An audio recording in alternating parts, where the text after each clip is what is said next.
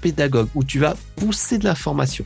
Sauf qu'en fait, sur LinkedIn, les gens, ils veulent pas forcément ça, ils veulent de l'interaction. Donc en fait, il faut totalement revoir sa manière de pousser de l'information. Dans l'e-commerce, il y a un truc qui marche bien, c'est le message de bienvenue juste après une commande.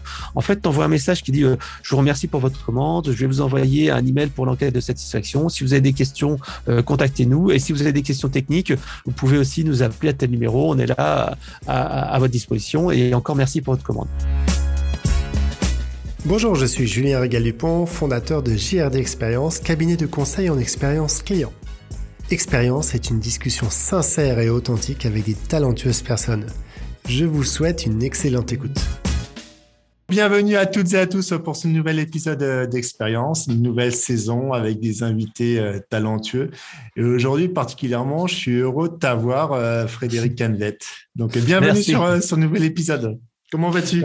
Bah, Très bien, tu sais, beaucoup de projets, beaucoup d'innovations et puis euh, beaucoup de choses euh, à faire pour euh, bon, actuellement. Donc, comme tu le vois, je pense que la partie growth hacking, la partie expérience client sont de plus en plus importantes et, et, et on le voit. Il faut travailler à la fois l'humanisation, l'expérience client et pas faire que de l'automatisation. Alors ça, ça va être des sujets, je pense qu'on va aborder tous les deux durant cet épisode. C'est vrai que on en parle de plus en plus, euh, remettre de l'humain. Euh, il faut à un moment donné sortir, je pense, euh, des carcans de cette fameuse automatisation. Genre, toi, j'ai encore reçu encore des messages aujourd'hui sur LinkedIn où c'est de l'automatisation et ça perd de son charme. Donc, ça perd le premier contact d'un sales qui va vouloir te rencontrer par le biais d'avoir envoyé ça à 5000 personnes. J'exagère, je sais pas les outils qu'ils utilisent. Il y a des bonnes choses derrière l'automatisation, process, mais c'est vrai que comme toi, tu es un, bah. C'est comme pour les, potes. c'est comme pour les potes. Tu vois, euh, si tu as vu le dernier, euh, la dernière étude de Delus Service client de l'année, euh, tu verras que les bots sont le canal, je pense, qui a le plus de croissance parce qu'on est passé en quelques années, en 3-4 ans, de 9% à 23% d'utilisation. Et pourtant, c'est le canal qui est la plus grande insatisfaction. C'est-à-dire qu'il est à, je crois, 54 ou 45, on va dire 50% de satisfaction contre bien sûr le face-à-face qui a 50%, le téléphone qui, enfin, à 80%. Euh, le, téléphone et le face-à-face, 80% je crois à peu près de satisfaction. Donc un canal qui croît de manière exponentielle et qui pourtant euh, diminue en termes de satisfaction. Donc en fait, on voit bien que automatiser, c'est bien, mais il faut le faire intelligemment et faire correctement. Bah, je pense que va y avoir des sujets super intéressants. J'avais déjà une question que je voulais te poser, mais je pense que je vais te la poser dans quelques instants. Euh, troisième, troisième saison de ce podcast, j'ai toujours, euh, je commence toujours par la même question à l'ensemble de, mes invités. Qu'est-ce que tu évoques le mot expérience? Alors pour moi, l'expérience, il y a vraiment deux notions. La première notion, pour moi, une expérience, c'est au-delà de, quelque chose de classique, c'est quelque chose d'intense, d'exceptionnel. Tu n'as pas une expérience tous les jours. C'est euh, essayer de mieux vivre un moment important. Donc c'est vraiment quelque chose d'exceptionnel. On peut pas, pour moi, je, on parle souvent d'expérience client tout au long du parcours client, mais pour moi une expérience quelque part c'est quelque chose d'intense. Et euh, au-delà d'expérience, c'est aussi le fait de tester, oser faire des choses et essayer de, de, d'innover un petit peu. Une expérience, c'est se dire, OK, on va pas faire vivre un train-train habituel au client, mais on va ajouter de la surprise on va ajouter de l'émotion. Et donc, quand on parlera de cette expérience-là, c'est qu'en fait, euh, on va se dire, il y a, quelque chose de particulier. J'ai pas vécu une relation classique. C'est pas juste une transaction, mais c'est vraiment une expérience. Et ça, en fait, de plus en plus, on voit que ça a de l'importance parce que le niveau d'exigence des clients a fortement augmenté. Tu, on échangeait tout à l'heure sur ton problème de webcam. Euh, toi, tu, tu, tu voulais avoir une réponse pour avoir les informations si ta webcam fonctionnait en HD, etc., etc. Tu as une exigence parce que tu dis en une semaine, j'aimerais bien avoir l'information. Et quand la personne te dit, bah tiens, tu dois aller sur Internet et rafraîchir toi-même, vérifier si ça part, tu dis, non, mais euh, les meilleurs de la classe euh, ne font pas ça. Ils t'envoient un message ou tu as une alerte ou un truc comme ça. Donc, on voit bien que le niveau d'exigence des clients euh, pour avoir une excellente expérience client est en train d'augmenter. Toi qui es dans, vraiment dans le domaine du retail, du luxe, etc., euh, tu vois bien que euh, tu peux plus te permettre de juste proposer un, produit. Euh, si tu, par exemple, vends des, des, bijoux ou des choses comme ça, tu ne vas pas juste envoyer ton bijou. Quand tu as une voiture, tu vas pas juste, tiens, voilà les clés, mais tu as une véritable cérémonie. J'avais vu ça sur Internet qui m'avait impressionné. C'était en fait dans une concession automobile où tu avais en fait un drap qui était au-dessus d'une voiture et ils appuyaient sur un petit bouton et tu avais comme ça le, drap qui couvrait la voiture, qui tout de suite, hop, s'enlevait et tout de suite, ça fait une expérience waouh. Dans, tu, vois également dans, beaucoup de marques de luxe aussi, tu as les fameux gants blancs qu'on t'offre le truc, on te l'offre comme ça. Enfin, véritablement, tu as un véritable travail sur l'expérience client. Oui, et puis surtout sur le cérémonial, j'aime beaucoup le. J'avais vu aussi la, fameuse voiture, le mais le gant, le gant, le gant blanc. Euh, j'avais observé ça un jour dans, une boutique, une chocolaterie pour le coup, mhm. où là il manquait ce gant blanc. Et, et tu avais des, petits, des petits euh, donc présentations de chocolat pour le coup après avoir mhm. acheté ton chocolat. Elle te propose directement de te servir avec l'aide d'une pince. Et je me suis dit mince, c'est vraiment dommage que vous en plus, c'est un grand chocolatier euh, de renommée internationale. C'est dommage que vous preniez pas un gant tout simplement et vous proposiez tout simplement à la personne bah, de, tendre sa main et qu'il puisse mettre le chocolat dedans. Parce que c'est vraiment dommage. Il y a des petites choses comme Je pense que tu disais beaucoup d'exigences. Euh, être vraiment ça le, sujet de, cet épisode. On parlait en, off des bottes, mais pas que. Mais comment tu comptes faire si on avait une ligne, une ligne à mettre en place et comment on remet encore plus d'humains pour le coup dans ces échanges? Et comment on met, euh, sorti peut-être de l'effet waouh, mais comment on va rentrer en contact avec le client par différents canaux, mais comment on va mettre encore plus de personnalisation pour le coup, parce que ça, c'est un sujet euh, qui est aujourd'hui très important, que certaines entreprises, malgré certains process qui sont assez lourds, oublient. Et ça, je pense qu'au contraire, c'est ça qu'on va, je pense que les entreprises vont se différencier totalement si elles travaillent sur ça de l'onboarding jusqu'à l'accompagnement du client. Quand j'ai Fred, mais Fred Canvé, euh, aujourd'hui, il y a quelques personnes qui, euh, qui écoutent ce podcast, mais qui ne connaissent pas encore. Donc, oh, je pense qu'il y a beaucoup de monde qui ne connaissent pas. Alors, si on, si on, a 50 000 personnes, oui, on il y aura peut-être quelques personnes qui n'auront pas lu ton super blog, mais entre autres, si tu avais à te présenter en quelques mots. Alors en fait, euh, Frédéric Canavet, ça fait plus de 20 ans que je travaille dans le marketing. J'ai travaillé chez beaucoup d'éditeurs de solutions de, gestion de la relation client, à la fois du CRM et là depuis 5 ans chez Locan, qui est un éditeur de solutions de centre de contact et d'enquête de satisfaction et d'analyse sémantique. Et donc euh, euh, voilà, ça c'est mon métier, product manager et chargé des projets digitaux. Et en complément de cela, en fait, bah, ça fait depuis 2006 que j'ai un blog sur le marketing qui s'appelle Conseil Marketing, qui était au début très généraliste parce qu'en 2006 il n'y avait pas beaucoup de blogs sur le marketing. Et là, maintenant, je l'ai recentré sur les thématiques qui m'intéressent le plus, qui sont le marketing B2B, le contenu, l'expérience client, parce que pour moi, c'est important, et le gros hacking et LinkedIn, en fait, qui sont les sujets vraiment clés, parce que dans le marketing B2B, euh, souvent, on, ne pense pas assez expérience client. Le, l'expérience client euh, est très réservée au grand public, etc. Or, en fait, dans le B2B, c'est aussi important d'avoir cette notion-là. Et euh, même à titre personnel, donc j'essaye de faire des petites expériences là-dessus et de tester moi-même euh, comment on peut faire pour donner une expérience euh, supérieure, je dirais pas l'effet waouh, mais presque. Et en fait, tu vois, euh, je te donnerai un exemple très simple.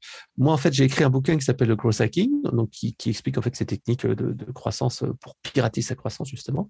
Et au départ, en fait, je me suis dit, Fred, bon voilà, tu, tu vas proposer aux personnes qui le souhaitent de recevoir un bouquin euh, de, ta part euh, avec une signature. Donc j'étais parti comme ça, puis euh, voilà, je prenais une enveloppe craft, craft, tu vois, marron, puis donc je l'envoyais par la poste et voilà, je faisais une petite signature. bah, merci, bonne lecture, machin.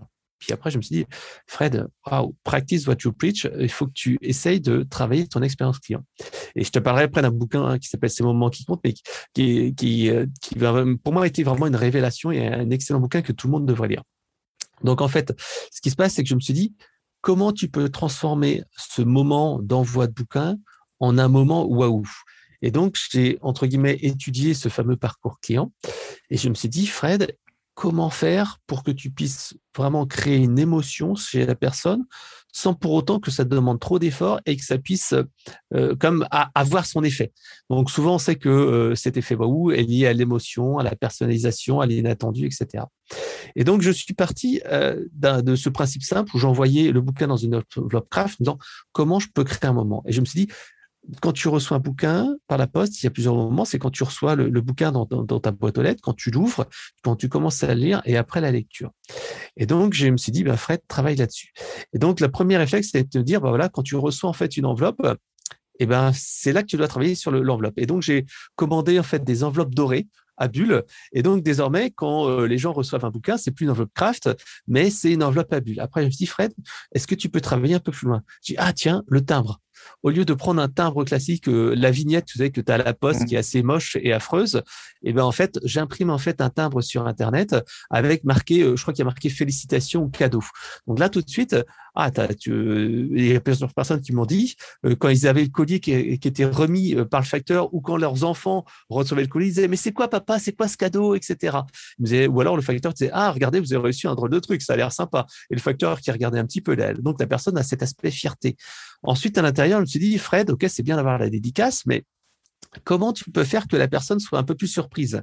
Et donc, j'ai commencé tout simplement à dire, bah, tiens, je vais écrire un mot personnalisé.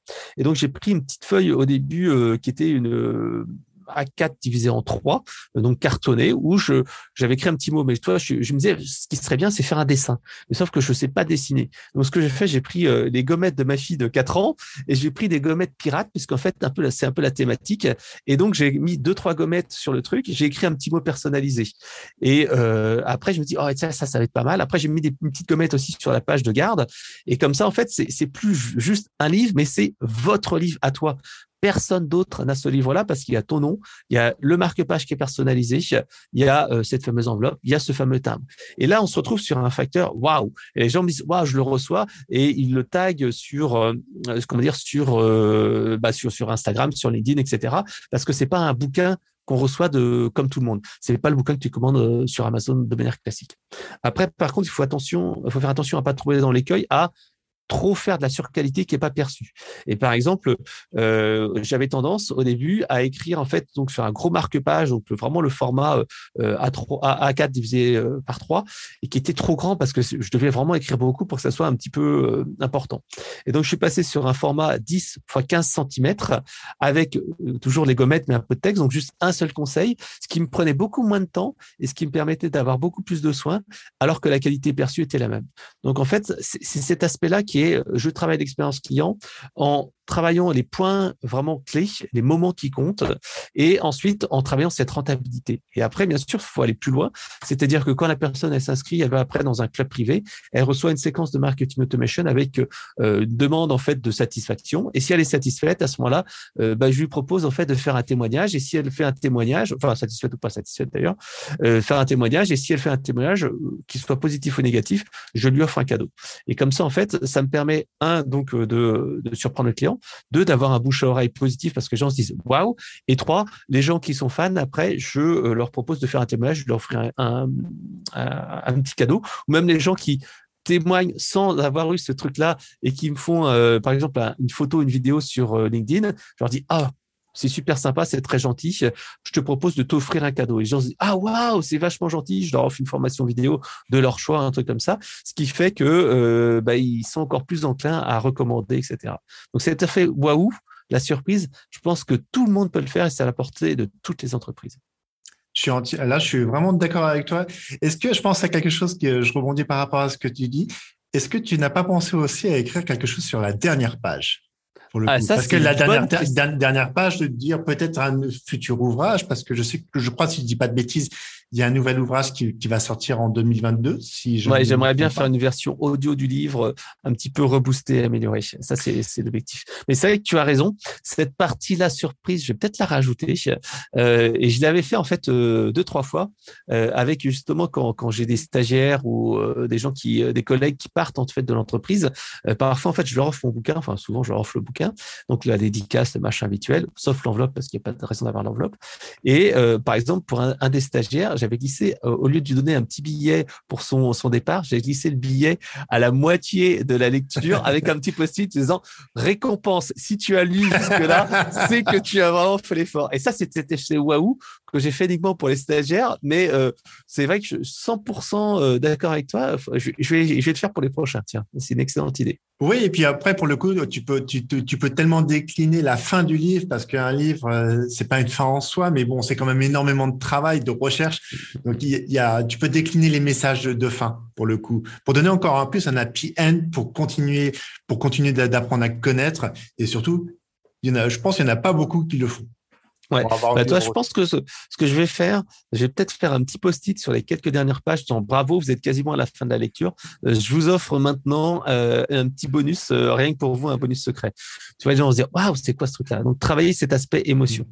C'est ce que bah, je pense, c'est c'est ce qu'on disait en introduction. Je, je trouve que la, partie émotionnelle est très importante. Tu vois, le, le faire vivre dans un livre aujourd'hui qui est énormément dématérialisé avec tous ces livres blancs qu'on peut qu'on peut bénéficier sur internet c'est une certaine automatisation tout compte fait c'est que moi j'ai un petit peu de mal après je sais pas si tu le fais ou pas mais j'ai un peu de mal quand quand les personnes mettent un livre blanc pour LinkedIn pour le coup pour amener du reach mm-hmm. et disent si vous voulez avoir euh, ce livre blanc merci de commenter de liker ma publication et puis je vous enverrai le lien en, en MP ou, euh, mm-hmm. par mail etc certes, ça, fait mouliner l'algorithme de LinkedIn qui change, qui change tous les jours. Mais à ton avis, comment on, arrive aujourd'hui à remettre encore plus d'humains, pour le coup, encore plus d'émotions?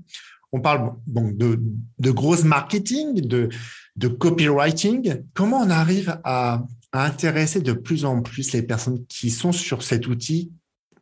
Toutes les 7 secondes, tu as une personne qui s'inscrit, euh, qui change son profil, qui poste, on se croirait des fois sur Twitter, sur Instagram. bon, on peut, on peut un petit peu s'y perdre.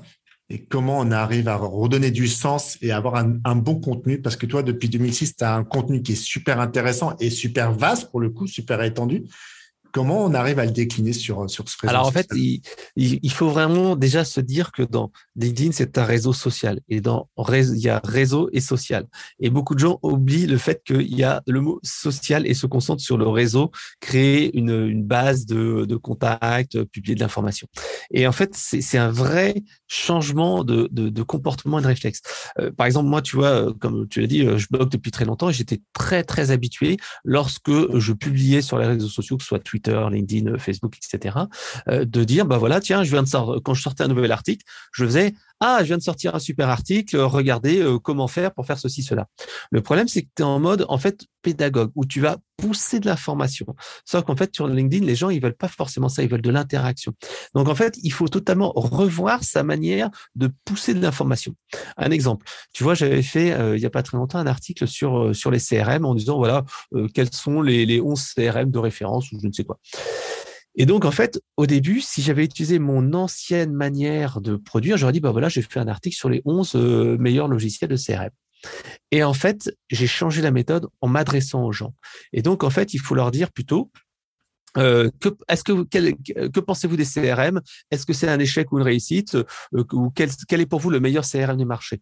En fait, il faut entamer la conversation et c'est comme ça que ça marche. C'est comme ça que tu as des interactions et des likes parce que sur ce poste-là, euh, en fait, j'ai je crois, 70 000, 80 000 ou quelque chose comme ça de, vues, en justement en, en, leur posant la question et en les faisant interagir.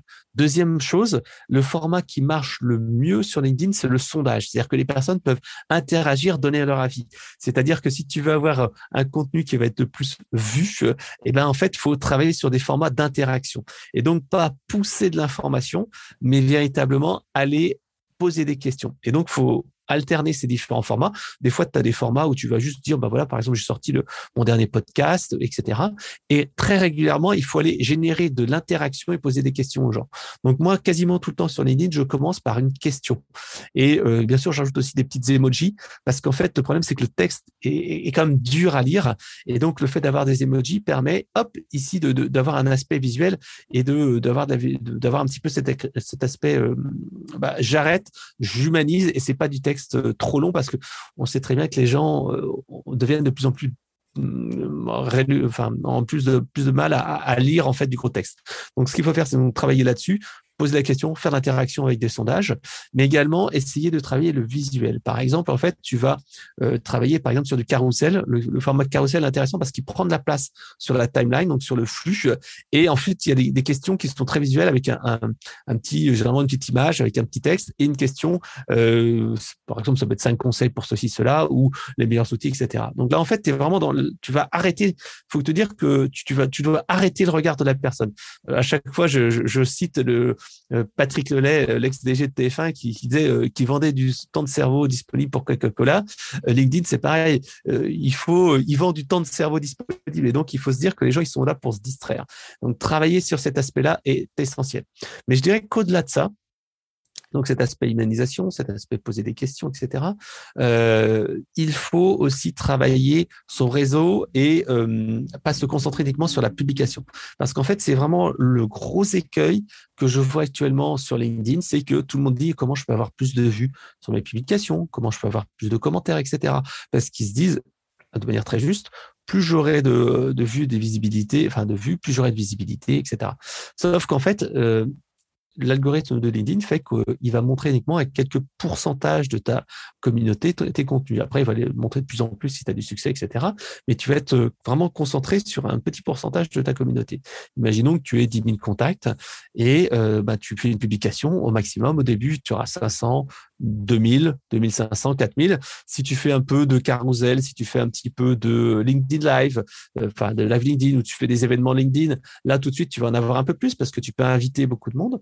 Mais en fait, tu, vas être un peu limité. Donc là, il faut justement euh, exploiter sa communauté. Et exploiter sa communauté, c'est-à-dire que tu as tes 10 000 personnes, tu vas devoir créer un événement créer un événement, c'est par exemple, euh, par exemple un LinkedIn Live euh, ou, un, un, webinaire live, et là, ou une étude ou un rapport. Par exemple, tu parlais tout à l'heure qu'il y avait des études qui étaient sorties, etc. Et eh ben, un bon moyen d'engager ta communauté, c'est de leur dire tiens, je vais sortir une enquête sur, euh, par exemple, les, les, les, défis d'une bonne expérience client ou les meilleures expériences que vous avez eues. Là, on l'a fait par exemple sur sur les, les, nouvelles tendances de la consommation il n'y a pas très longtemps avec Eloquent.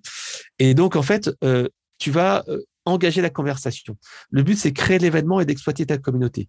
Et donc, pour cela, en fait, tu vas choisir une sélection de personnes hyper ciblées dans ta communauté et tu vas leur proposer donc de participer à ce webinaire ou à répondre à cette enquête ou à télécharger ce, cas particulier qui les intéresse de manière segmentée. Par exemple, moi, j'ai fait une ultra segmentation à un moment donné sur le secteur eau et énergie dans mes contacts pour leur dire, tiens, voilà, on va sortir une étude et ensuite on va sortir un livre blanc, etc. Donc, pour cela, c'est là que le gros hacking arrive parce que tu peux très bien utiliser les événements LinkedIn pour inviter. Tu coches les, personnes qui veulent euh, qui pourraient être intéressées pour participer à ton événement, sauf que c'est un petit peu long. Donc dans ces cas-là, tu vas utiliser un outil comme LinkedIn Helper où tu vas en fait euh, choisir des gens dans ta communauté. Par exemple, il n'y a pas très longtemps, on a fait un Steak Summit, qui est un événement sur une journée. Il y a eu 1000, 1100 ou 1200 inscrits. Et ben en fait, euh, moi j'ai sélectionné dans ma communauté à peu près 2500, 3000 personnes qui étaient directeurs d'expérience client, responsables de relations clients. Et donc en fait, je leur ai envoyé un direct message euh, via LinkedIn avec LinkedIn Helper et leur disant bah, bonjour, j'espère que vous allez bien. j'ai bah, j'ai le plaisir, je vais je vais le plaisir d'animer un webinaire euh, à telle date et on verra tel sujet euh, je pense que vos sujets pourraient vous intéresser. Est-ce que vous souhaiteriez vous inscrire Si vous avez besoin d'aide, dites-le moi. Et en fait, avec une personnalisation du prénom, bien entendu. Donc ça, c'est cet aspect automatisation qui est pour moi une bonne automatisation parce que envoyer en one-to-one, je le fais. Ça m'arrive de le faire, par exemple, pour l'eau et l'énergie. Quand tu as une petite cible de 50, 100 personnes, à rien, tu peux le faire à la mano, mais 2000, tu peux pas y passer tes soirées. J'avais une de mes collègues qui me disait euh, que pour ce, l'année dernière, quand on avait fait un événement similaire, elle passait ses soirées à faire des copier-coller devant sa télé. Je dis, oh là, attends, on va automatiser un petit peu ça. En revanche, le deuxième message doit obligatoirement être manuel. C'est-à-dire que lorsque tu fais une invitation à un événement, une invitation à devenir contact, il faut absolument que ce message soit personnel. C'est-à-dire que tu dois mettre encore une fois le prénom, mais tu dois aussi personnaliser pour montrer que c'est pas de l'automatisation. C'est-à-dire que tu dois mettre par exemple le nom de la société. Ça, c'est des choses en fait que qui sont très très très difficiles à faire en automatisation. Ou ajouter par exemple une image, ou ajouter une vidéo, ou un message vocal enregistré. Là, en fait, tu, tu montres que tu t'intéresses à la personne. C'est pas juste en fait de, l'email de masse ou du message de masse, mais tu, tu, discutes bien avec la personne. Si une personne, tu vois qu'elle est open to work, tu dis bah, comment ça se passe votre recherche d'emploi, euh, etc., etc. Donc c'était vraiment important de, de savoir quoi automatiser et où s'arrêter dans l'automatisation. Oui, il y a ça. Il y a, il y a eu un salon euh, très important, euh, Tech for Retail, qui a eu lieu la semaine dernière, pour le coup, sur deux jours, organisé par Karen Serfati. Karen Serfati, alors automatisé d'une certaine manière, a appelé tous ses contacts. Moi, je me suis fait appeler pour le coup, pour savoir, euh, pour avoir des informations, euh, si j'allais bien venir. Euh, donc, un message vraiment bien fait, pour le coup, directement sur mon téléphone, pour savoir si j'allais bien arriver, n'oubliez pas, mais sur les contraintes sanitaires pour rentrer. N'oubliez pas, si vous pouvez imprimer votre passe, ça sera plus simple pour nous, pour notre démarche RSE. Donc, tout compte c'est ça. ça. Ça arrivait à mettre à casser l'automatisation et puis après à personnaliser parce que quand la personne, je, suppose que c'est milliers de contacts que, que tu as envoyé un message automatisé, quand elle commence à te répondre, là aussi, il y a une façon de ne pas renvoyer un scénario automatique parce qu'il y en a qui le ah, il faut faire la mano. parce que ça, ça fonctionne pas. C'est bah, comme si tu rentrais dans une boutique et ce que j'essaie toujours de dire aux personnes, mais vous avez tellement de possibilités d'accueillir la personne et pas toujours lui dire exactement la même, le même message, parce que s'il y a cinq personnes qui arrivent au même moment, vous allez dire cinq fois le même message. Donc, vous pouvez trouver toujours des portes d'entrée. Tu parlais euh, justement de... Alors, bah, je vais juste faire un, petit, euh, une petite parenthèse justement sur cet aspect message vocaux. En fait, le message vocaux déposé sur le répondeur téléphonique des personnes, c'est pour moi une alternative au SMS et justement, c'est mettre plus d'humain. Euh, ça se fait beaucoup en fait dans, dans l'e-commerce et en fait, ça consiste tout simplement euh, à pouvoir euh, créer du relationnel.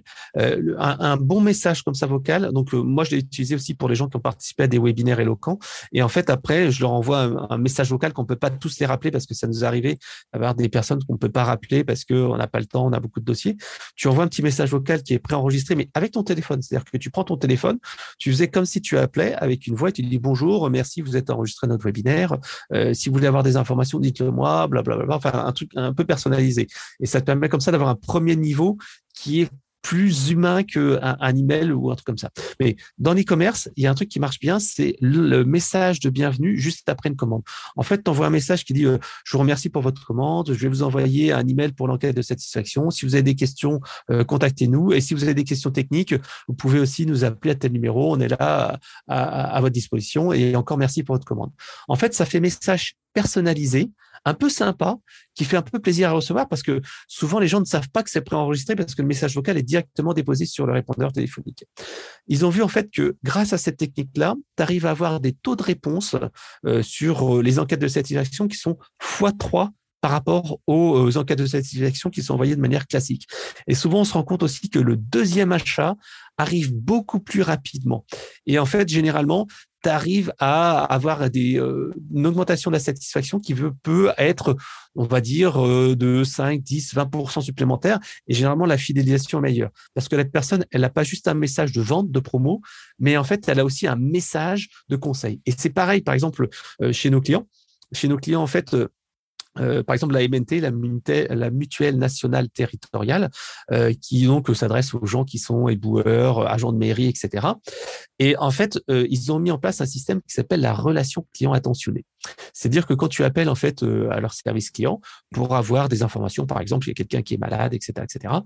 Et donc en fait, ben, ils répondent à la question.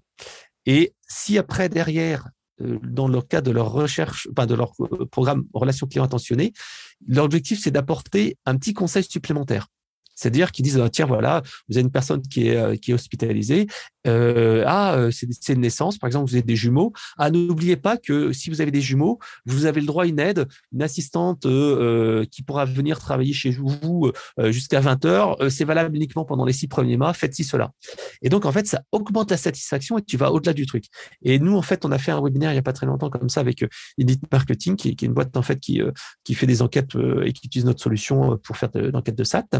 En fait, il me disait que en rajoutant cet aspect conseil derrière, tu pouvais en fait euh, gommer une partie d'insatisfaction. C'est-à-dire que, par exemple, dans le domaine de l'énergie, un peu comme dans la mutuelle nationale territoriale, dans le domaine de l'énergie, si la personne disait ouais je suis pas content, etc. Et si à la fin la personne disait tiens j'ai un petit euh, conseil de euh, d'économie d'énergie à vous donner, vous pouvez pourriez faire ça, ça, ça et ça, et ben la personne avait une satisfaction qui était supérieure. Donc tu vois c'est c'est aller au-delà des attentes et, et, on parle toujours de cette petite expérience client. C'est c'est pas forcément de l'effet waouh, mais c'est des choses qui sont en plus. Pareil, il y a un de nos clients euh, qui s'appelle Prévoir, qui en fait, bon, c'est plutôt euh, des, personnes qui font un déplacement d'assurance vie avant de partir en retraite, etc. Et ils ont mis en place comme ça des campagnes d'appel proactif. C'est-à-dire qu'ils se sont rendus compte que euh, les gens qui faisaient appel à leur service, en fait, ben, quand ils partent en retraite, généralement, ben, ils pensaient pas forcément à eux. Ils arrivaient juste pour débloquer les fonds en disant, bon, voilà, j'ai discuté avec mon banquier, je vais récupérer mes fonds, les dans tel truc.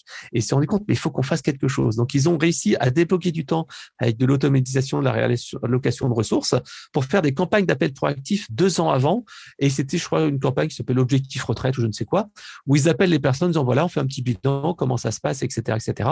Et l'objectif, en fait, c'est de leur donner du conseil, leur dire bah tiens, euh, quand vous allez en fait passer à la retraite, nous aussi on peut vous aider. On est toujours là pour vous aider. Et donc l'objectif, c'est de pouvoir leur dire que quand ils vont commencer à, penser à leur retraite, de euh, tout simplement de penser à prévoir. Et ça, ça, ça a énormément d'impact et, et euh, c'est super efficace d'avoir cet aspect appel proactif. Et nous, on le faisait quand, quand je travaillais chez un, un éditeur de logiciels international. C'était l'appel proactif avant le, euh, le, la signature du contrat parce que si tu appelles juste le, le, le mois d'avant en disant bonjour, euh, voilà, euh, j'appelle pour le renouvellement du contrat, ça se passe pas bien. Tandis que si tu appelles deux mois, trois mois avant en disant voilà comment ça se passe, est-ce que je peux vous aider, je vous donne un conseil, la personne elle se rend compte que son contrat lui sert. Voilà.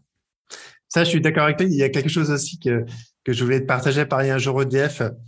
EDF, j'avais contacté EDF parce qu'on a une pompe à chaleur là où nous sommes et la personne m'a donné des conseils et donc m'a donné des conseils pour améliorer la qualité de vie, pour gagner un petit peu d'argent aussi sur les revenus. Et ça, je trouvais ça vraiment très judicieux parce que je m'attendais pas du tout à ça. Et la personne, pour le coup, était vraiment en position empathique, faisait attention à moi par rapport à euh, cette chose euh, pompe à chaleur que je ne connaissais pas pour le coup. Je n'avais euh, jamais vu cette grosse chose. C'est vraiment, si vous ne connaissez pas, allez voir sur Internet, c'est des blocos quasiment, c'est énorme. Mais c'était un conseil qui était pour le coup gratuit et qui, qui engageait strictement rien. Juste la personne va passer un bon moment avec, euh, avec moi par téléphone et au final, bah, ça m'a laissé une belle expérience. Parce que c'est ces moments-là, je pense, de, de, partage où il faut, il faut partager, pas beaucoup d'informations, mais quelques informations pour donner encore plus. Tu parlais de cet effet waouh, je connaissais depuis de nombreuses années cet effet, mais donner encore plus une intention dans l'échange et dans la passion quand on est quelqu'un par téléphone, parce que des fois, quand on est par téléphone, comme tu le sais, bah, il y a aussi une certaine automatisation qui arrive. Les protocoles, euh, je ne veux pas citer, mais euh, de certaines lignes téléphoniques où ils te disent euh, votre numéro, etc. Alors, des fois, tu es juste un numéro de client, mais, c'est ça, c'est comment on arrive à te à retransformer, à reprendre l'appel pour que ce soit vraiment bah, un, échange plaisant. Parce que quand le conseiller ou la conseillère va raccrocher, bah, elle, elle sera dit, tiens, regarde là, avec mes collègues, là, j'ai passé un bon moment avec la personne. Il y avait il y avait Zappos qui faisait ça aussi, qui passe. Euh, non, pour le coup, ça remonte, hein, ça remonte avant euh, que le, le CEO, le CEO malheureusement euh, décède. Mais c'était trouver cette relation attentionnée. je trouve que ça aujourd'hui, ça doit être de plus en plus présent, surtout en ce moment avec les, les liens qu'on a perdus. tu sais, voilà, Noël est Noël est passé. il y a beaucoup de choses qui font qu'à un moment donné, il faut remettre du lien. Et le lien, pour le coup, je pense que tu parlais d'expérience client. Il y a un sujet aussi, donc tu parlais, tu as tu as rédigé un, bel ouvrage et merci de nous avoir donné un petit peu des, solutions, des, des, effets pour, euh, pour donner, donner encore plus envie à, bah, ce lecteur, à cette lectrice d'aller à la première page, au milieu, de faire vivre tout compte fait ce beau projet. Ouais, mais, même pour, pour rebondir pour ton, ton idée là de, de, de, de, de moments, c'est important parce que euh, moi, je sais que bah, pour EDF ou pour nos clients qui sont dans le mutuel ou des gens comme ça, la relation client, en fait, elle est très rare. C'est-à-dire que généralement, nous, on le voit, on discute avec nos, clients et ils nous disent, de toute façon, nos clients, ils discutent avec nous à travers de la facture ou l'avis d'échéance qui arrive une fois par an.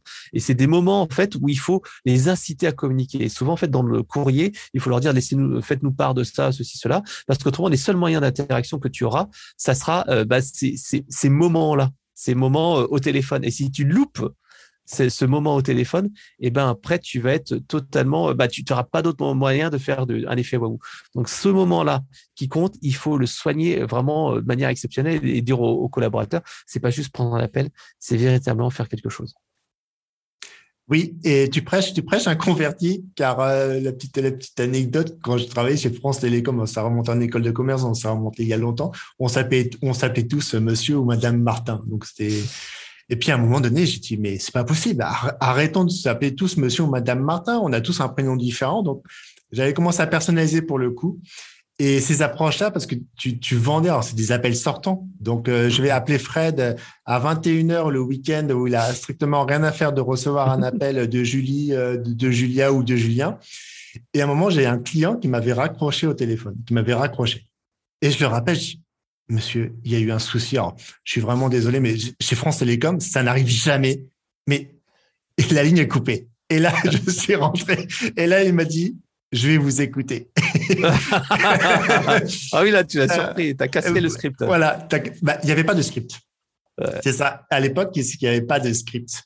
Donc, tu avais, avais, un outil euh, qui pilotait un petit peu, tu vois, la facturation des différents services, la consommation, etc. Mais tu cassais le script. Et je trouvais que quand il n'y avait pas de script, au contraire, là, c'est là que tu pouvais improviser et tu pouvais être sur un, la théâtralisation. Chaque appel était différent et c'était pas juste je vends, je vends, je vends pour vendre. Parce que ça, au bout d'un moment, je trouve que c'est usant psychologiquement. Euh, puis tu as le facteur de démotivation qui arrive très rapidement quand tu n'arrives pas à vendre. Mm, mm.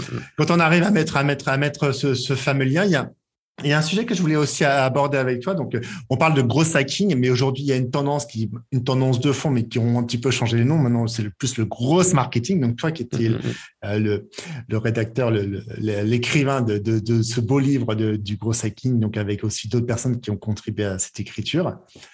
Comment tout compte fait, on arrive aujourd'hui, on arrive à hacker des entreprises pour augmenter la croissance, avec toutes ces profusions aussi euh, de startups qui proposent aussi des outils. Comment on arrive un petit peu à calibrer tout ça aujourd'hui? Bah, en fait, ce qui se passe, c'est que le gros hacking est né euh, des startups dans la Silicon Valley qui, en fait, se lancent avec très peu de budget et euh, bah, ils ont à peine quelques semaines, quelques mois euh, de cash devant devant elles. Et en fait, elles sont là pour attaquer un marché et peuvent pas en fait utiliser les mêmes manières que les autres entreprises parce que tout simplement, bah, il n'y a pas, ils, ils peuvent pas tenir des mois. Donc c'est réussir ou mourir.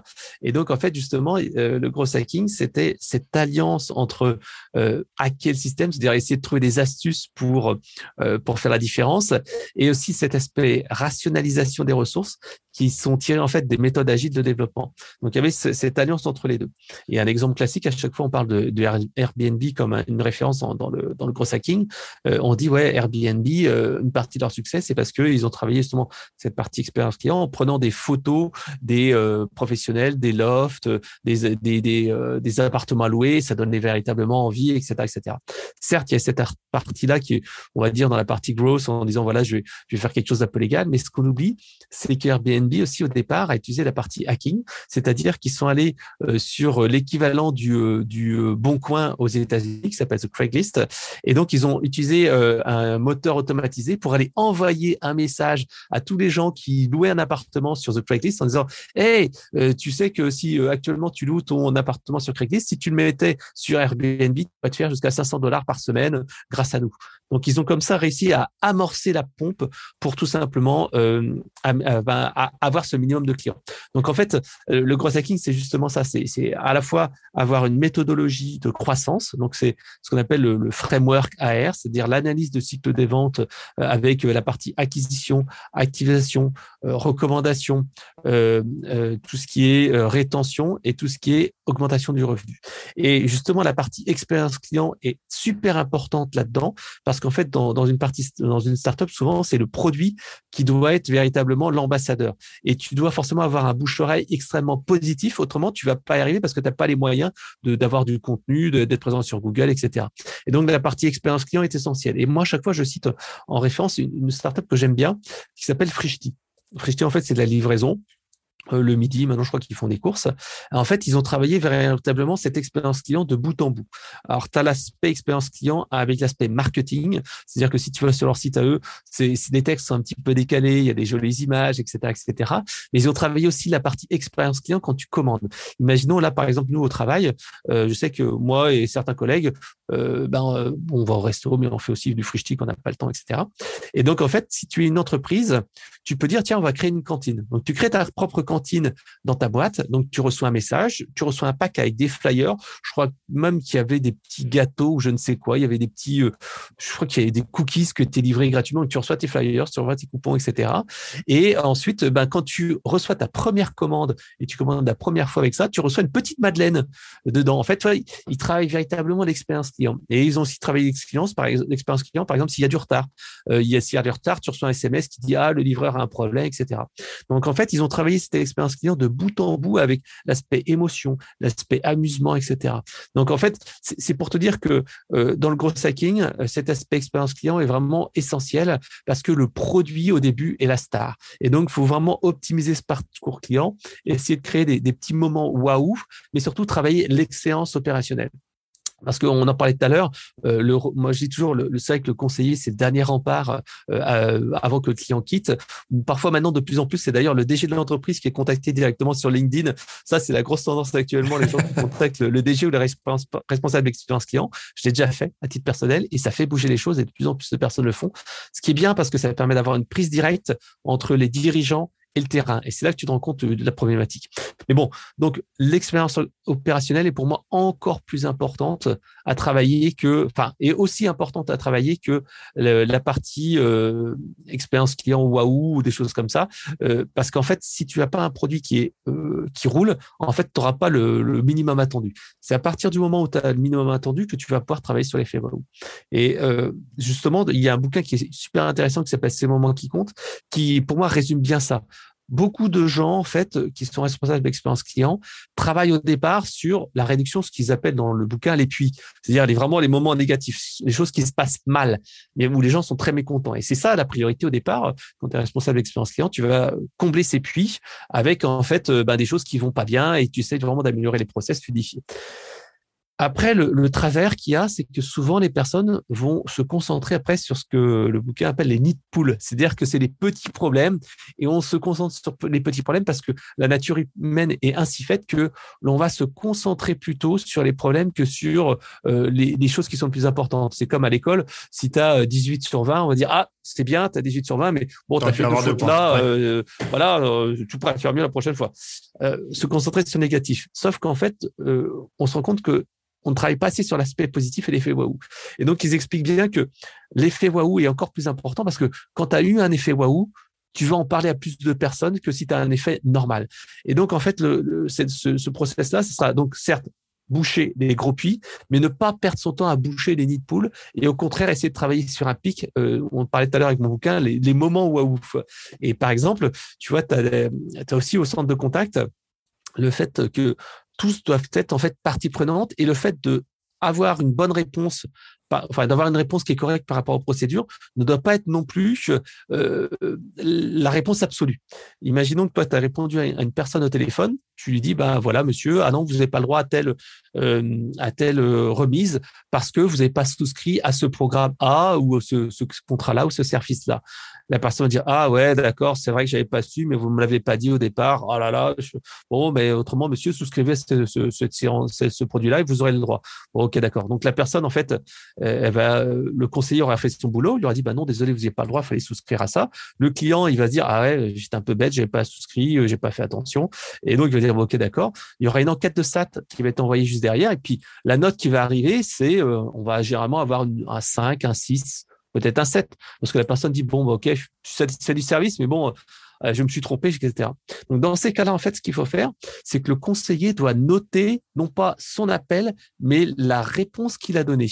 Et à ce moment-là, en fait, c'est intéressant parce que ça permet d'aller compléter l'enquête de satisfaction en voyant quand on répond à la demande du client en suivant les procédures et tout ça, comment faire pour que ça soit, euh, bah, pour identifier que finalement, le process a déraillé.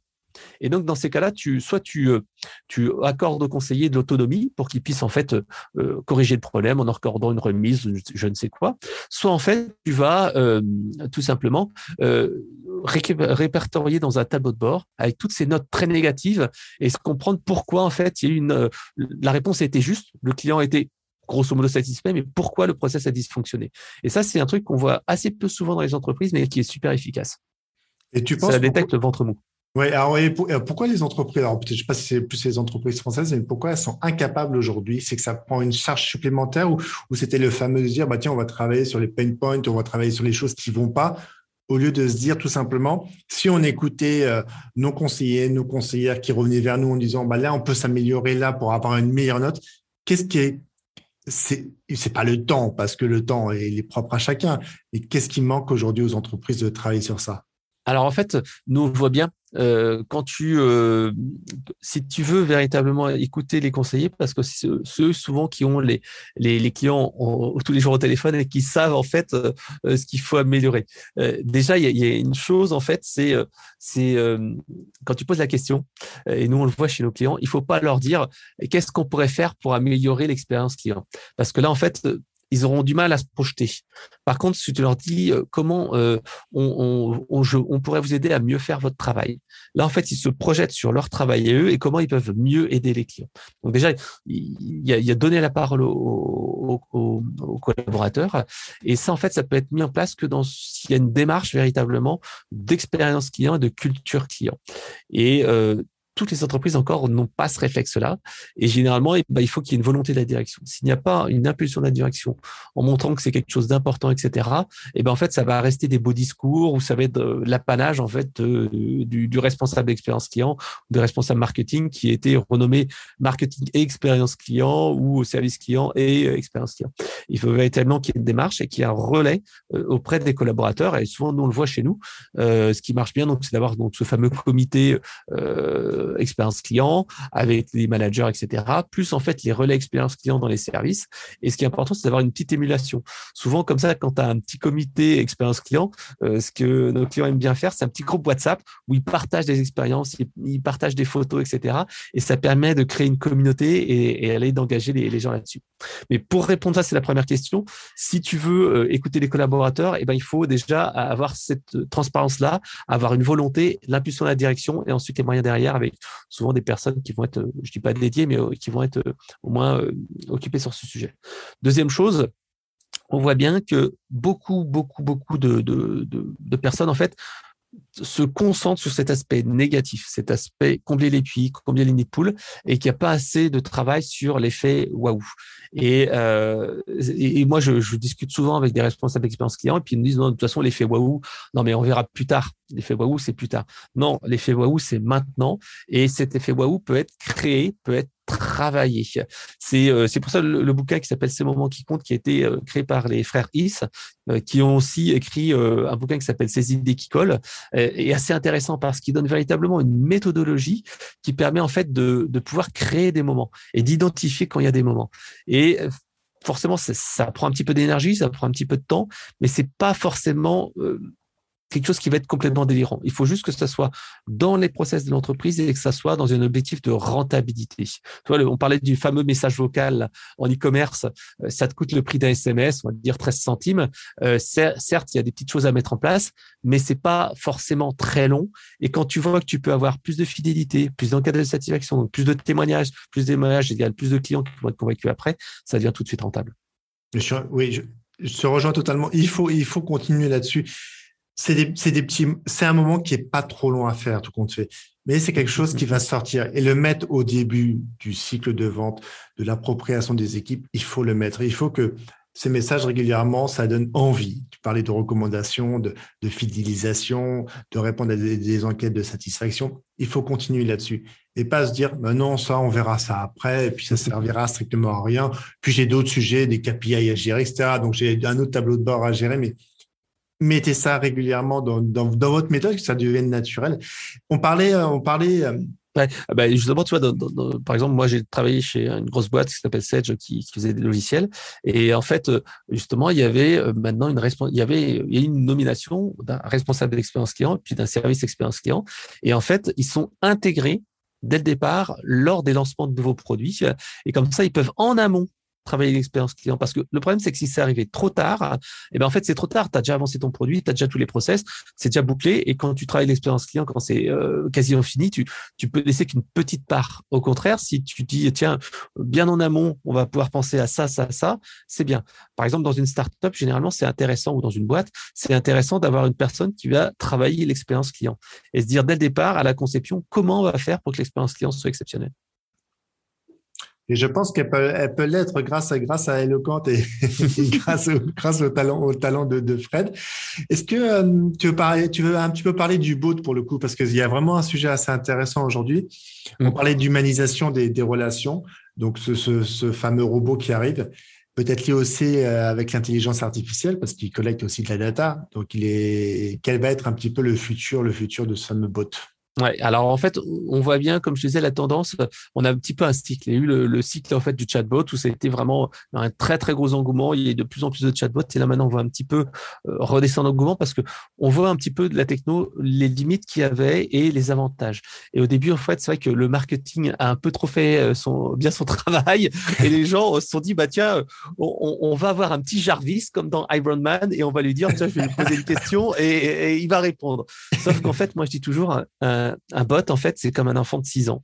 C'est-à-dire qu'il n'est pas plus intelligent que ça, il connaît pas plus que qu'un enfant de 6 ans.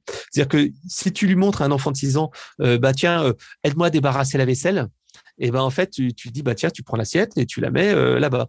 Et il faut tout l'expliquer parce que si tu dis à un enfant qui n'a jamais débarrassé la vaisselle, en tiens, euh, est-ce que tu peux débarrasser la vaisselle et mettre ça dans euh, le lave-vaisselle Qu'est-ce qu'il va faire l'enfant? Il va, il va prendre l'assiette et qui est de la nourriture dessus ou mmh. pas, tac, il va mettre dedans. Il va dire mais non, il faut quand même mettre dans la poubelle les choses. Il faut que tu l'expliques. Si tu lui dis maintenant bah tiens, est-ce que tu peux m'aider à, à, faire un plat Il n'aura pas les compétences là-dessus. Il dire mais montre-moi d'abord ce qu'il faut faire. Et donc un, bot c'est comme un enfant de 6 ans il faut pas aller au-delà de ses capacités. Il ne connaîtra que ce qu'on lui a appris et pas au-delà. Et dès que tu lui auras pas appris, ben forcément, il va faire des choses de travers jusqu'à ce que tu lui expliques ce qu'il faut faire. Donc, en fait, le bot, c'est un, bon moyen de pouvoir répondre aux exigences des entreprises qui veulent une réponse 24 sur 24, l'immédiateté, le chat, le live messaging, etc., etc. Le problème, c'est qu'on voit avec les bots, les avis sont hyper polarisés. C'est-à-dire que soit les gens ont eu leur réponse et c'était rapide et ils sont super contents. Soit en fait, euh, bah, ils n'ont pas leur réponse parce que le bot a rendu pendu à côté et c'est super négatif. Donc en fait, c'est vraiment ce, travail là-dessus. On va pas surestimer, on va véritablement faire euh, le, euh, ce, qu'on ce qu'on dit ce qu'on fait, on fait ce qu'on dit. Je vais pas, paraphraser quelqu'un, mais bon voilà, il faut dire la mission du bot. Il faut surtout pas, comme quand je vois quelqu'un qui fait un chatbot ou un callbot et qui dit en quoi puis-je vous aider, posez-vous votre question. Je dis mais non, non, non et trois fois non. Parce que c'est comme si tu disais à un enfant de 6 ans, euh, euh, tu, fais l'accueil dans une entreprise et tu demandes aux gens quoi peux-je vous aider. Mais, l'enfant, il sait pas euh, utiliser un standard téléphonique, il sait pas dire ça. Il est éventuellement capable de dire attendez, patientez là, je vais appeler Monsieur Martin, mais il n'est pas capable de tout faire. Donc en fait, il faut se dire, j'annonce ma mission et je, je, voilà ce que je sais faire. Et quand je sais pas faire, bah, je passe la main à un conseiller. Là encore une fois, il faut toujours se dire que le bot n'est pas là pour traiter tout, mais c'est traiter uniquement les, euh, les, appels à faible valeur ajoutée et automatisables. Ça, c'est la tendance du bot chatbot. Là, ce qu'on voit arriver actuellement et ce qu'on va voir arriver de plus en plus, c'est le callbot ou voicebot, c'est-à-dire euh, l'équivalent du chatbot, mais dans le centre de contact. Parce que le centre de contact, on le voit, il y a, il y a une nécessité de, euh, bah, de, de, réduire les coûts et en même temps de de réallouer les, ressources en fait pour de l'expérience client, de la valeur ajoutée, pour que les gens en fait euh, bah, on prenne le temps de leur réponse, on répondre, qu'on fasse pas de l'abattage en disant tiens le temps de moyen d'appel c'est 2 euh, minutes 30, attention euh, tu dois raccrocher etc. Donc le fait de pouvoir mettre un bot permet d'absorber les appels, en particulier dans les, pics d'appel etc. Mais aussi d'aller offrir une expérience client différente parce que tu sais qu'un centre de contact est ouvert entre allez, 8h30 et 18h 18h30 puis en dehors de ce moment là rappelez-nous demain. Euh, voilà. Donc là, en fait, le bot peut arriver pour faire un premier niveau de réponse. C'est-à-dire que euh, à 8 heures, ou à 9 heures, et eh ben en fait on va on va on va pouvoir en fait euh, répondre de manière simple avec soit du FAQ, soit en fait de la prise de d'informations, la prise de rendez-vous ou, des choses comme ça, de manière asynchrone. Alors là encore, encore une fois, il faut faire attention à un piège. Il y a un piège aussi qui consiste à se tirer une balle dans le pied sans le connaître. C'est-à-dire que imaginons que tu sois euh, au téléphone et que tu dises bah tiens euh, c'est super, je vais mettre un bot qui va répondre en FAQ à des questions simples et puis si le bot n'a pas de réponse, il dit bah laissez-moi un message et puis on vous rappelle plus tard. Sauf qu'en fait, on se rend compte que quand on met ça en place, euh, ben en fait, on a des difficultés après à joindre les personnes parce qu'ils sont pas forcément dispo. Donc résultat, en fait, tu fais quelque chose de contre-productif parce que tu vas essayer de rappeler quelqu'un et le, conseiller va essayer d'appeler une fois, deux fois, trois fois. Donc là, en fait, quand tu fais ça, tu vas plutôt proposer un traitement asynchrone en disant voilà quel est votre code client ou euh, voilà euh, ou identifier le code client avec le numéro de téléphone et comme ça, ça crée une tâche que tu peux en fait traiter de manière asynchrone par un conseiller. Donc là, tu es véritablement dans un outil gagnant-gagnant à la fois les clients parce qu'en dehors des ouvertures, il aura cet aspect réponse à FAQ. Et en plus, tu auras le conseiller qui aura des traitements à faire de manière asynchrone en perdant moins de temps. Parce qu'en fait, on le voit bien, quand un client en fait euh, discute avec un bot, grosso modo, il passe 25% de temps en moins au téléphone.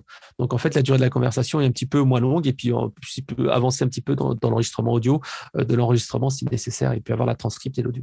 Donc voilà, donc pour moi, ce que je vois, c'est véritablement cet aspect euh, automatisation, automatisation au centre de contact. Mais encore une fois, euh, la technologie est assez nouvelle, il faut être raisonnable. On va pouvoir traiter une partie des appels, une partie des demandes, mais ça prend du temps pour avoir une bonne expérience client et il faut limiter les cas d'usage. Voilà. Bah, c'est base, un bon condensé des bonnes informations par rapport, par rapport à cette question. Et euh, bah, là, on va arriver tranquillement à la fin, à la fin de notre super échange. C'est vraiment passionnant parce que il a abordé, a abordé énormément de thématiques qui sont pour le coup au cœur de l'expérience client, sur la personnalisation, sur euh, les effets que tu racontais par rapport à ton livre. Mais ça, je pense que c'est quelque chose qu'il faut faire régulièrement lors du cycle de vente, la relation avec les prospects, avec les futurs clients. Quel pourrait être un petit peu un récap, un en quelques points de, notre échange, toi, expert, expert dans le domaine depuis euh, quelques années, quelques décennies, dirons-nous? Alors, pour moi, je pense que la première chose, c'est que euh, on arrive vraiment sur une rationalisation euh, des décisions. Tu vois, le marketing, le service client, bah, le service client depuis, depuis longtemps, mais le marketing est devenu de plus en plus sur une rationalisation. Et donc, en fait, c'est déjà mesurer les choses, mesurer les choses, mais mettre de l'humain. C'est pas tout d'avoir des KPI, des indicateurs. Il faut essayer de chercher les choses qu'il y a derrière pourquoi ça va, pourquoi ça va pas. Donc euh, mesurer, mais mettre l'humain derrière. Deuxième chose, euh, je pense qu'il est important euh, de travailler sur cet effet waouh. on va pas uniquement se concentrer sur la partie comment dire négative. Il faut certes combler les puits, mais il faut aussi travailler sur ces moments de vérité et essayer de faire en sorte que le client est une bonne raison de rester avec nous. Parce que c'est ça, en fait, le problème. C'est euh, c'est ce que je dis aussi euh, souvent, en fait, lorsqu'on fait des présentations à, nos clients. Euh, c'est bien, en fait, de faire une démo, qu'elle soit jolie, que ça se passe bien, mais il faut qu'il y ait un effet waouh. Parce qu'autrement, la personne ne va pas se souvenir de, de quoi elle a discuté avec toi et ne pourra pas dire, mais tiens, cette entreprise, elle fait ça de mieux que l'autre. Et donc, en fait, euh, ce qui, euh, ce qu'il faut vraiment dire, c'est de se dire comment euh, je peux ajouter ma petite, mon petit effet. Par exemple, là, euh, juste avant qu'on discute, on avait euh, une présentation avec un de nos clients. et en fait, je, disais, je disais à mes collègues, attends, on va faire une présentation au client, on va lui présenter, le, comme enfin au client prospect, on va présenter comme d'habitude la solution de sorte de contact. Et ce que je te propose, c'est que je lui fasse une petite démo d'un callbot personnalisé à sa, demande. Donc, c'était un client, euh, enfin un prospect dans la dans une maison de retraite. Et j'ai dit, bah tiens, regarde, on va faire un petit scénario simple. Je vais faire un scénario où j'appelle une maison de retraite et je demande, par exemple, quels sont les menus. Et là, euh, bah, euh, on dit bah, le menu, enfin le menu, de, les activités de la semaine. Et là, j'avais inventé un truc. Bah, il y a belote le tel jour, il y a l'auto le jeudi, etc. Puis après, c'était bah, quelles sont les, les, procédures sanitaires actuellement, etc. Et ensuite, c'était tiens, je voudrais visiter telle personne. Et donc, j'avais fait un petit truc parce que j'avais mon, mon, collègue commercial qui était à côté. Je dis, bah là, euh, je vais, euh, je voudrais visiter euh, mon oncle, mon vieil oncle, Régis de Malartic, qui est, qui est dans l'établissement, qui est un petit peu vieux, voilà, avec le temps froid, il a ses rhumatismes, j'aimerais bien le voir, etc. Donc à la fois, tu vois, tu, tu personnalises la relation, tu mets un petit peu d'humour, et là, en fait, tout de suite, c'est plus une démo classique, c'est plus un outil, et la personne va dire, ah ouais, je me souviens de cette démo-là, je me souviens de ce client-là. Donc ça se gère à la fois dans le parcours client en avant-vente, mais également tout au long du parcours client. Et donc, c'est comme ça comment tu peux faire ces petits, ces petits effets waouh. Voilà. Bah ça, je trouve que c'est. J'aurais bien voulu être une petite souris pour écouter. oh bah, il y, y, a Régis qui a rigolé, qui, qui, euh, qui m'a dit ah là là. à un moment donné, je me suis dit ouais, c'est ça, c'est mettre de l'humain. Mm. Parce que autrement, si tu contentes de faire une démonstration, tu, euh, bah, tu euh, voilà, tu, tu, sors pas du lot. C'est les gens ont passé du temps et, et voilà. Et puis après, quelque chose qui est dur, c'est aussi euh, de euh, laisser parler les gens. Moi, je, sais que je suis un gros parleur et euh, j'ai du mal en fait un petit peu à, laisser la parole. Tu vois, on a discuté beaucoup là, mais il faut aussi s'adapter aux personnes en face. Et cet aspect humain, c'est vrai que il n'est pas tout le temps, tout le temps suffisamment travaillé. Il faut former et continuer à former les personnes du service client apprendre à se connaître soi-même pour être mieux en phase avec le client. Et c'est pour ça que moi j'aime bien la méthodologie DISC, c'est les profils rouge, euh, bleu, euh, jaune, vert, parce qu'en fait ça, permet de, savoir quelle est sa couleur et de savoir quels sont ses, avantages et ses défauts et savoir comment s'adapter à la personne en face. il n'y a pas très longtemps, tu vois, j'étais encore avec un autre collègue qui faisait une démo et puis en fait, on faisait un petit débrief après derrière. Il me disait oh là là, le client m'a pas laissé parler, il n'arrêtait pas de me poser des questions. Oh, moi j'avais mon script de démo, j'avais prévu de faire ci, faire ça. J'ai mais, mais c'est normal la personne en face de toi, c'était un rouge. C'est quelqu'un qui pose des questions, qui interrompt. Il faut lui répondre tout de suite. Si toi, tu étais avec ton, script de procédure, ah je fais ci, je fais ça, tu étais déphasé par rapport à ses attentes. Donc en fait, il faut véritablement jouer sur ces aspects humains euh, là-dessus. Et donc euh, là, euh, typiquement dans le gros hacking, c'est des choses que moi je recommande de faire. C'est-à-dire que le gros hacking, c'est pas plus l'automatisation, mais c'est travailler la conversion. et la conversion peut se faire à la fois donc via des outils, etc., mais aussi par de l'humain en adaptant ses discours. En adaptant le discours, il y a aussi process communication qui est très bon aussi là-dedans qui adapte six, euh, six étages individuels chez chaque personnalité, quelle est ta base et quel est ton dernier niveau, et là où tu te situes. Donc, trouver vraiment pour le coup la bonne façon de communiquer avec les gens. Je pense que l'écoute, l'écoute est très importante parce que c'est là qu'on va commencer à dire, bah tiens, je vais m'adapter, je vais m'adapter à la personne, je vais transmettre le fameux effet waouh qui s'attendait pas, ou peut-être d'une autre manière, et je vais faire attention à lui. Moi, j'ai passé un super moment. Je trouve que c'était c'était bah, génial. moi aussi. C'était c'était un c'était, c'était un moment euh, très riche. Est-ce que tu aurais un mot ou une phrase de fin euh, pour euh, cette nouvelle année? Alors moi, je dirais toujours que l'expérience client n'est pas une destination, mais c'est un voyage, je dirais même un voyage sans fin, parce que tout simplement, on voit bien que on aura beau bah, améliorer le parcours client, créer des effets waouh, etc., etc.